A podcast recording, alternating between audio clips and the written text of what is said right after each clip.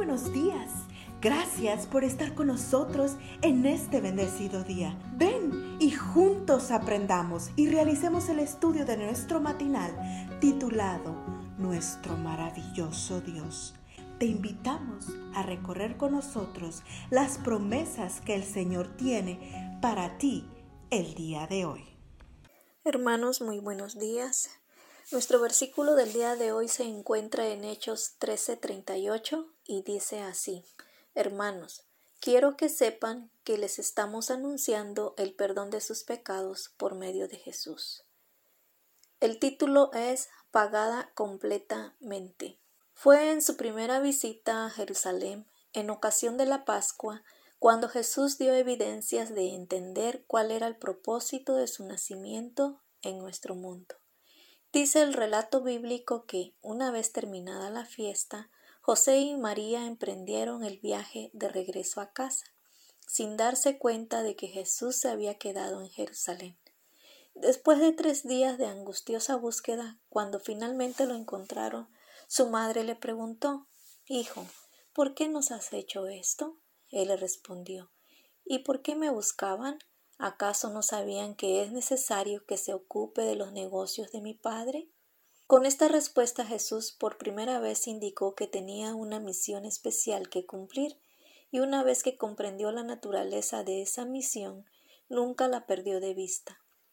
Por ello pudo decir al principio de su ministerio Mi alimento es hacer la voluntad de aquel que me envió y terminar su obra. San Juan 4:34 y antes de expiar, expirar su último aliento, mientras pendía de la cruz, exclamó, consumado es. San Juan 19:30. ¿Qué quiso decir con las palabras consumado es? Que Cristo no entregó su vida hasta que hubo cumplido la obra que había venido a hacer. El deseado de todas las gentes, capítulo 79, página 719. En este sentido, la expresión consumado es lestai hace referencia no a un hombre acabado que ha llegado al fin de sus fuerzas, sino habla de una obra terminada. Según Warren, tetelestai era una palabra de uso común en tiempos de Jesús.